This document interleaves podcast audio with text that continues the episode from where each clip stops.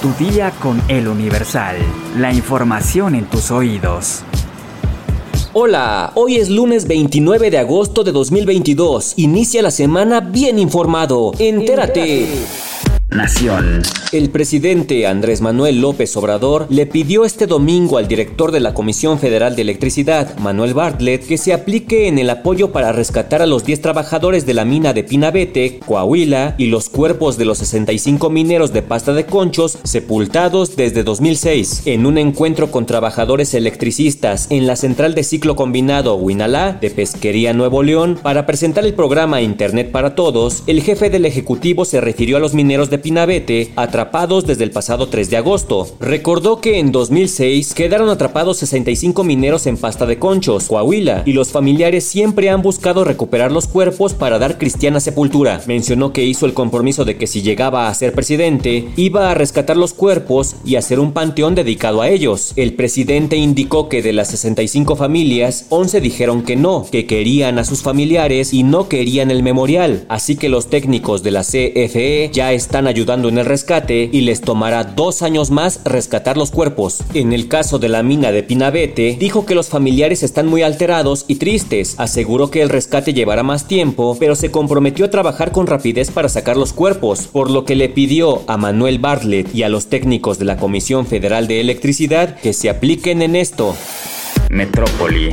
Una fiesta donde estaban cerca de 300 jóvenes, muchos de ellos menores de edad y que consumían bebidas alcohólicas y estupefacientes, fue cancelada por autoridades de Ecatepec la madrugada de este domingo en la colonia La Joya. Alrededor de la una de la mañana de este domingo 28 de agosto, vecinos de dicha colonia solicitaron el auxilio de las autoridades municipales debido a que en el inmueble se celebraba un evento de jóvenes dentro de una bodega. Cuando elementos de la policía municipal llegaron a la fiesta, fueron agredidos físicamente y verbalmente por varios sujetos, quienes presuntamente eran los organizadores y lesionaron a dos empleados del área de desarrollo económico, por lo que ambos fueron trasladados a una clínica del Instituto de Seguridad Social del Estado de México para recibir atención médica. Durante el operativo fueron detenidos tres sujetos, Ricardo Alberto N de 25 años, Juan Manuel N de 36 y Luis N de 23, quienes fueron presentados ante el Ministerio Público de San Cristóbal por delitos contra la salud, portación de arma de fuego y lesiones por su parte, el presidente municipal Fernando Vilchis Contreras informó que en Ecatepec no están permitidos este tipo de eventos, pues ponen en grave riesgo la salud y la seguridad de los jóvenes asistentes. Además, reiteró que todos los fines de semana se llevan a cabo los operativos para suspender establecimientos y eventos que permiten el consumo de bebidas alcohólicas a menores de edad o que operan fuera del horario permitido.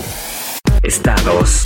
La Fiscalía General de Quintana Roo confirmó el hallazgo de restos óseos en un cenote localizado en las inmediaciones del rancho San Carlos en el municipio de Solidaridad. La institución indicó que los peritajes hechos permiten saber de forma preliminar que, por el estado de las osamentas, se presume que tienen más de dos años en el lugar y que no presentan indicios de violencia. Horas antes, Rubén Figueroa, activista integrante del proyecto Puentes de Esperanza, dio a conocer que en la zona en donde su hermano Freddy Díaz desapareció el 21 de junio de 2020, trabajadores del tren Maya encontraron los restos de al menos tres cadáveres en una fosa clandestina cuando realizaban labores de limpieza en la zona. Figueroa, dedicado desde hace una década a la búsqueda de personas migrantes desaparecidas, exigió a las autoridades locales investigar urgentemente la identidad de las víctimas halladas e informó que notificó de la situación a la Comisión Nacional de Búsqueda y a la Fiscalía General de la República, que lleva el caso de la desaparición de su hermano. Al respecto,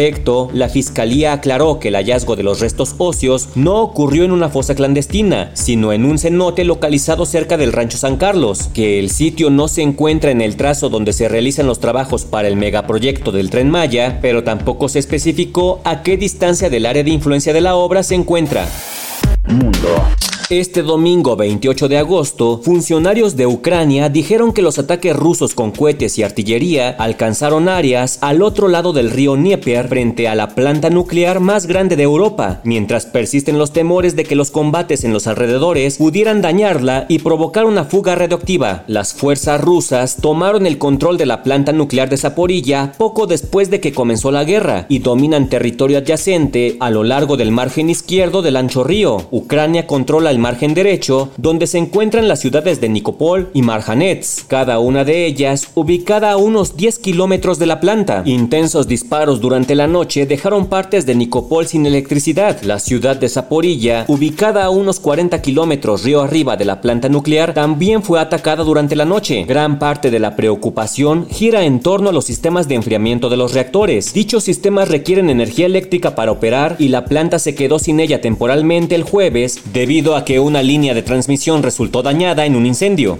Una falla en el sistema de enfriamiento podría provocar un accidente nuclear. Las fuerzas rusas ocuparon el complejo de la planta en la primera etapa de la guerra, que ya lleva seis meses, pero trabajadores ucranianos han seguido operándola. Moscú y Kiev se han acusado repetidas veces de lanzar proyectiles sobre el complejo y áreas circundantes, lo que ha generado temores de que ocurra una catástrofe. Espectáculos. A poco más de dos meses del fallecimiento de Fernando del Solar, salieron a la luz detalles del supuesto testamento del conductor. La periodista Angélica Palacios reveló en su canal oficial de YouTube que el argentino dejó protegida a su esposa Ana Ferro y repartió sus bienes entre los dos hijos que tuvo con la también conductora Ingrid Coronado. Presuntamente, Del Solar habría dejado especificado que el departamento de Cuernavaca se ha dividido en dos partes iguales. Una de ellas sería destinada a su viuda y la otra otra mitad para Coronado y sus dos pequeños. Palacios dijo que en su contrato de matrimonio con Ana Ferro y también en su testamento, el conductor había establecido que su esposa tendría el 50% de una propiedad, pero no saben si se trata de la casa de Cuernavaca, pues esa información no la tiene ni Ingrid Coronado y se abrirá otra investigación para saber qué dejó por escrito. Dicha información habría sido confirmada por el conductor Lalo Carrillo. Anteriormente, en entrevista para el programa Ventaneando, la abogada de Coronado señaló que dicha vivienda pertenecía a la expresentadora de Venga la Alegría, por lo que estaría en su derecho de desalojar a la viuda de su ex esposo en cualquier momento. Sin embargo, hay una versión que indicaría que el inmueble fue adquirido por Ingrid y Fernando cuando aún eran pareja y que formaría parte de un fideicomiso que crearon para asegurar el futuro de sus hijos. Además del presunto testamento, también se dice que existen otros documentos con los que se podría demostrar que Fernando sí cumplió con la manutención de sus dos pequeños, pero hasta ahora son meras especulaciones. No cabe duda que los testamentos y las herencias siempre son un problema. ¿Sabes para qué sirve hervir la cáscara de la mandarina? Descúbrelo en nuestra sección menú en eluniversal.com.mx. Ya estás informado, pero sigue todas las redes sociales de El Universal para estar actualizado. Y mañana no te olvides de empezar tu día. Tu, día, con, El Universal. Tu día con El Universal. La información en tus oídos. Planning for your next trip? Elevate your travel style with Quince. Quince has all the jet setting essentials you'll want for your next getaway, like European linen, premium luggage options, buttery soft Italian leather bags, and so much more. And is all priced at 50 to 80% less than similar brands. Plus, Quince only works with factories that use safe and ethical manufacturing practices.